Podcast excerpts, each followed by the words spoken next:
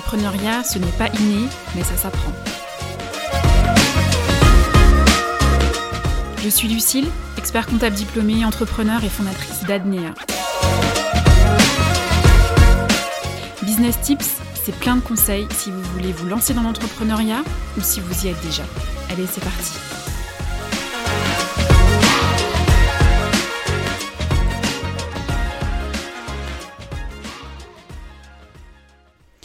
Bonjour à toutes et à tous et bienvenue dans l'épisode numéro 21 du podcast Business Tips. Je suis ravie de vous retrouver aujourd'hui dans cet épisode au cours duquel nous allons voir ensemble comment démarrer son entreprise en étant salarié.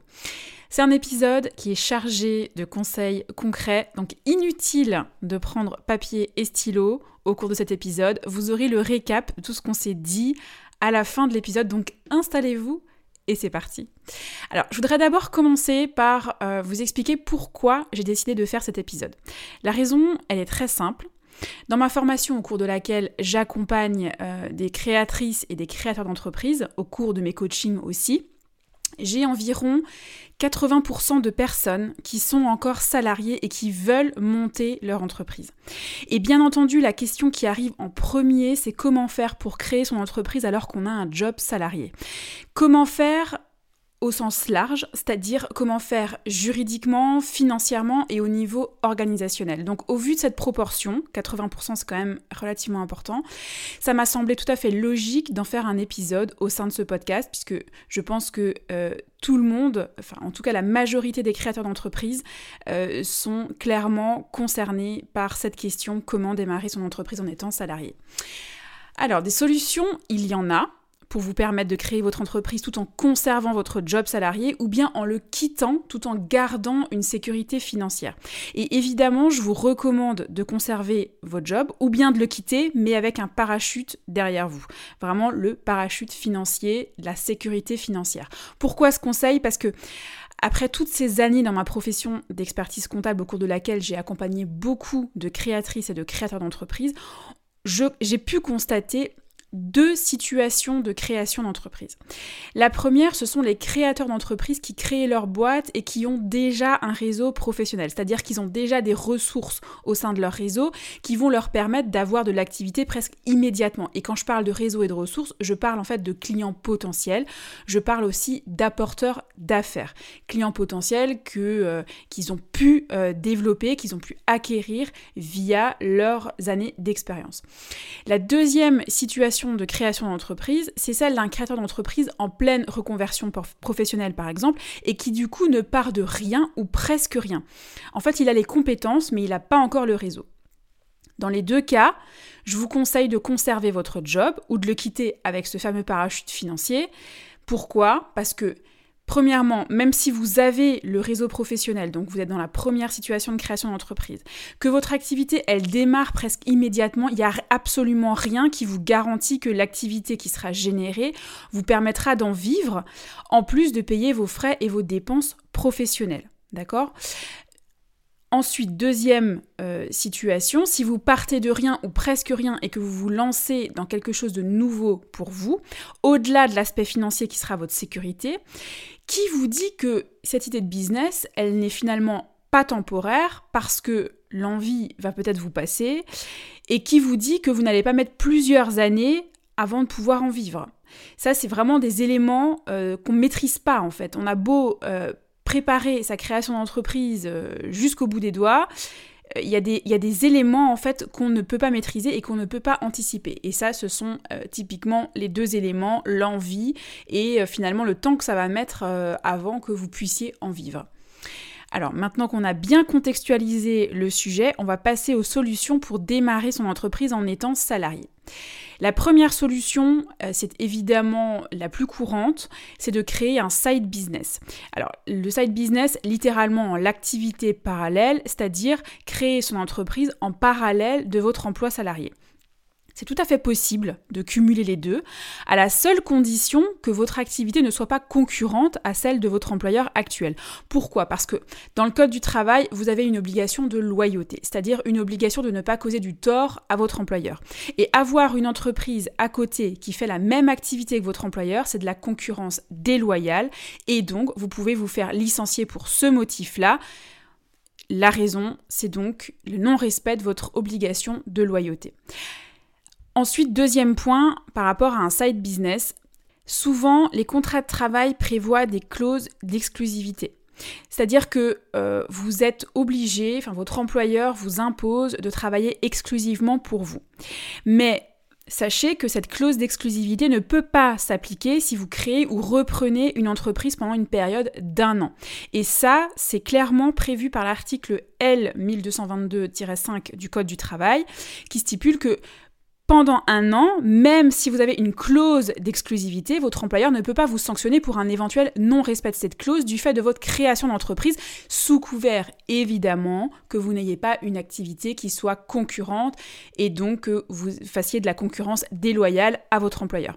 Alors attention quand même pour les salariés de la fonction publique, vous devez au préalable avoir l'autorisation de votre hiérarchie pour lancer votre activité en parallèle. Donc ça c'est important.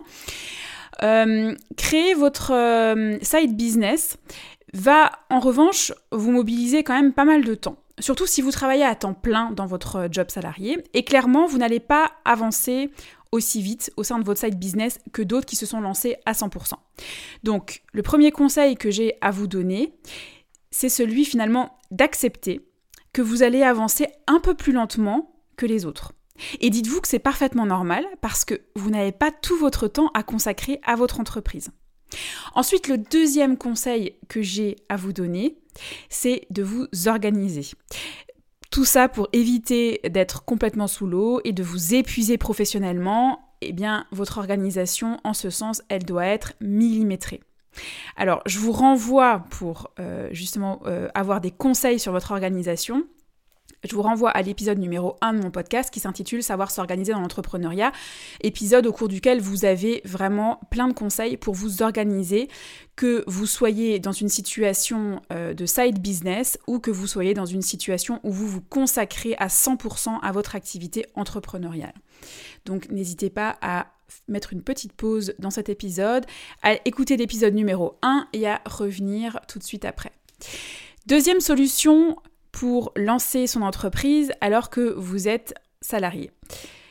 La deuxième solution, c'est de demander un congé pour création d'entreprise. Alors le principe, c'est de demander à son employeur un congé pour créer sa boîte. Vous serez toujours salarié de votre employeur, mais votre contrat de travail est suspendu pendant toute la durée de ce congé, qui peut être d'un an et que vous pouvez prolonger d'un an supplémentaire, donc en tout vous pouvez aller jusqu'à deux ans. Alors attention, qui dit contrat de travail suspendu dit que vos obligations qui découlent de la relation de travail entre vous et votre employeur sont maintenues. Et je pense notamment à l'obligation de loyauté que l'on a vue précédemment dans la première solution, mais aussi à une obligation de confidentialité des données par exemple. Vous devrez continuer à respecter ces obligations-là parce que votre contrat de travail est suspendu et non pas rompu. Donc on en a parlé, le congé peut être d'un an renouvelable, d'un an supplémentaire, et pendant cette période-là, votre contrat de travail est suspendu, ce qui signifie que vous ne serez pas payé par votre employeur et vous n'avez pas droit non plus à des allocations chômage puisque votre contrat n'est pas rompu mais suspendu. En fait, cette solution vous permet simplement de retrouver votre emploi salarié à la fin du congé si vous ne souhaitez pas continuer votre activité entrepreneuriale. Par contre, vous n'avez aucune garantie financière puisque vous ne touchez plus votre salaire et vous ne, touchez pas non plus d'allocation chômage. Vous avez juste la sécurité de retrouver votre emploi salarié à la fin de votre congé si vous ne souhaitez pas continuer dans votre activité d'entrepreneur. Alors la troisième solution pour créer son entreprise alors que vous êtes euh, salarié, c'est de quitter votre emploi, votre job salarié. Mais attention, pas dans n'importe quel conditions.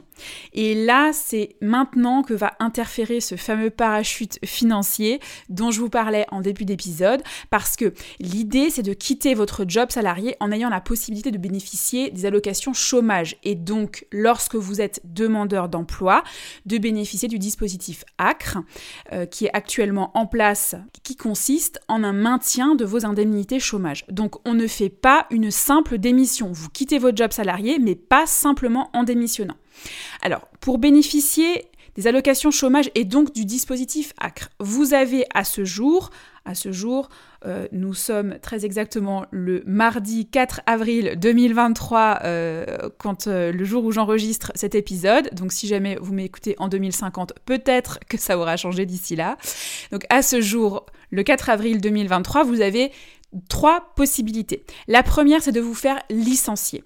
Mais attention, pas en abandon de poste. Pourquoi? Parce que le gouvernement est revenu dernièrement sur ce motif de licenciement et qui n'est donc maintenant plus pris en charge par le Pôle emploi, puisque le gouvernement a considéré que c'est en fait une démission déguisée. Donc, vous faire licencier, c'est une solution. En revanche, c'est pas vraiment la meilleure. Pourquoi? Parce que euh, vous faire licencier, alors vous avez le motif euh, économique. Bon, là dans ce cas, pas de souci parce que c'est pas de votre fait, c'est vraiment l'entreprise euh, qui vous embauche qui n'a plus suffisamment d'activité économique pour continuer à conserver votre poste. Donc encore une fois, dans ce cas-là, pas de souci. Mais soit vous pouvez aussi vous faire licencier pour faute. Et là, la procédure, elle est franchement moins drôle. C'est vraiment pas un moment agréable à vivre. La deuxième possibilité pour bénéficier des allocations chômage et donc du dispositif ACRE, c'est d'avoir recours à la rupture conventionnelle. Mais dans ce cas-là, la rupture conventionnelle, c'est une rupture d'un commun accord. Donc, sous-entendu, votre employeur doit être d'accord. Surtout que il y a quand même une indemnité à vous verser. Euh, que votre employeur vous doit et qui doit être au moins égale à l'indemnité de licenciement. Donc très souvent pour cette raison-là, les employeurs refusent de faire une rupture conventionnelle parce que justement il y a une indemnité à vous verser et vous disent que si vous voulez partir, eh ben, vous n'avez qu'à démissionner. Et c'est à ce moment-là qu'on va embrayer sur la troisième possibilité pour bénéficier des allocations chômage et donc du dispositif ACRE, c'est de démissionner. Mais pas n'importe comment. On ne démissionne pas juste simplement comme ça. En fait, l'idée, c'est de passer par le dispositif de démission-reconversion qui est mis en place par le gouvernement. Donc, avant de démissionner, et c'est très important parce que c'est euh, vraiment l'étape préalable à toute euh, à toute démission, sinon vous n'avez pas droit en fait au dispositif. Vous devez monter un dossier de projet de démission reconversion qui doit être validé par une commission qui évalue le sérieux et la faisabilité de votre projet. Et une fois que vous aurez obtenu la validation par cette commission de votre projet d'entreprise, vous pouvez alors démissionner et vous serez pris en charge par le pôle emploi et ainsi bénéficier du dispositif ACRE. Attention toutefois aux conditions d'éligibilité de ce dispositif de démission reconversion que je vous invite à vérifier pour être bien sûr que vous soyez éligible à ce dispositif. Si ce n'est pas le cas, votre seule possibilité sera donc la rupture conventionnelle et donc d'en négocier une avec votre employeur et de faire en sorte qu'il vous l'accorde. Alors, on arrive maintenant à la fin de l'épisode et donc, comme promis, je vous fais un petit récapitulatif de tout ce qu'on s'est dit au cours euh, de cet épisode. Alors, Premier élément, c'est de créer un side business, donc une activité en parallèle à votre job salarié et en ce sens, attention à l'obligation de loyauté qui vous incombe. Deuxième solution, c'est de demander un congé pour création d'entreprise. Vous ne serez pas rémunéré ni indemnisé, mais vous aurez la sécurité de retrouver votre emploi si jamais vous ne souhaitez pas continuer votre aventure entrepreneuriale. Et troisième solution, c'est de quitter votre job salarié par une rupture conventionnelle ou bien par le dispositif de démission reconversion. Avant de nous quitter, un petit rappel pour mettre une note 5 étoiles à ce podcast sur votre plateforme d'écoute préférée pour nous donner beaucoup de force et à vous abonner pour être notifié des prochaines sorties d'épisodes. À bientôt!